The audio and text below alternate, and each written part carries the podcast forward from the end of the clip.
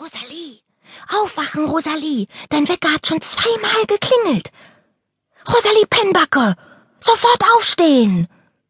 Rosalie Pennbacke? Frechheit! Rosalie öffnete die Augen und sah in das strahlende Gesicht ihrer Freundin.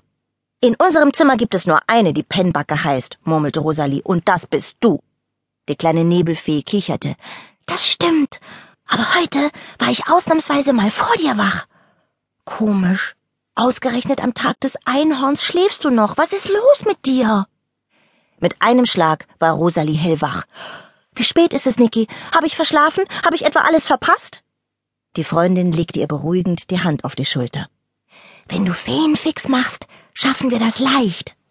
Mit einem Hops sprang Rosalie aus den Federn, schlüpfte in ihr Kleid und angelte sich ihre Reiseflügel. Fertig! Alte Trollblume, das war flott! Im Eiltempo sausten die beiden Feenmädchen nach unten auf die große Wiese vor der Blütenwaldschule. Keine Sekunde zu früh, denn gerade kamen die ersten Gäste. Auch Rosalies Eltern waren darunter. Mama! Stürmisch umarmte die kleine Blumenfee ihre Mutter.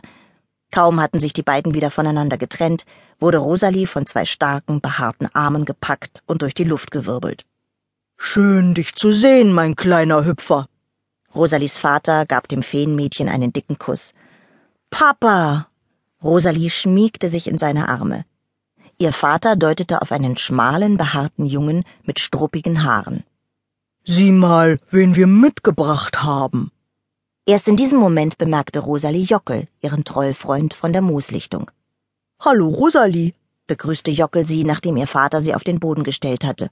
Ich wollte heute unbedingt dabei sein, wenn du dein Einhorn bekommst. Ich wünsche mir schon so lange ein Haustier, aber meine Eltern sind dagegen. Und du bekommst sogar ein eigenes Einhorn.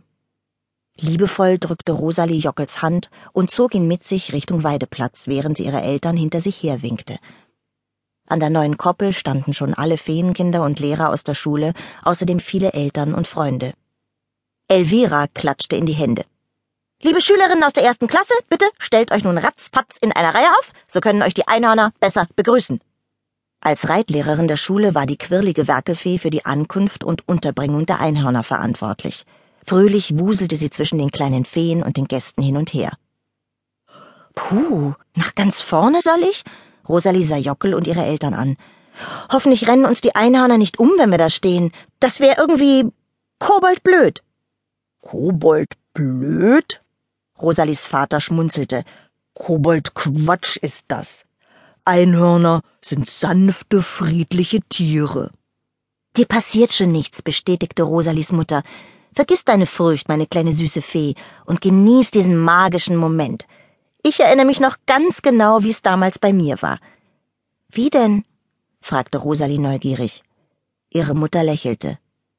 Wunderschön. Einzigartig. Und wo ist dein Einhorn jetzt? wollte Jockel wissen.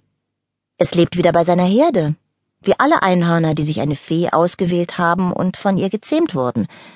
Aber wenn ich Lust habe, mit Myrta zu den Kristallbergen zu reiten, muss ich sie nur rufen.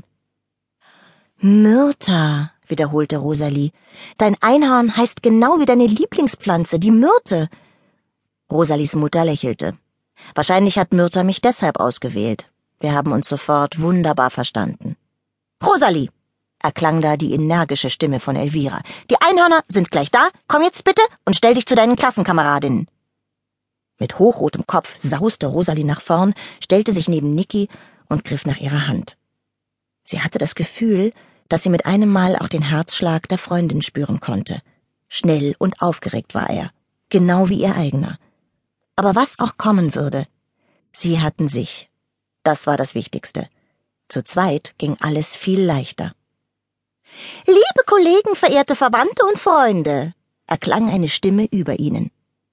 Als Rosalie nach oben schaute, entdeckte sie Frau Windhauch, die ein Stückchen in die Höhe geschwirrt war, damit alle sie sehen konnten.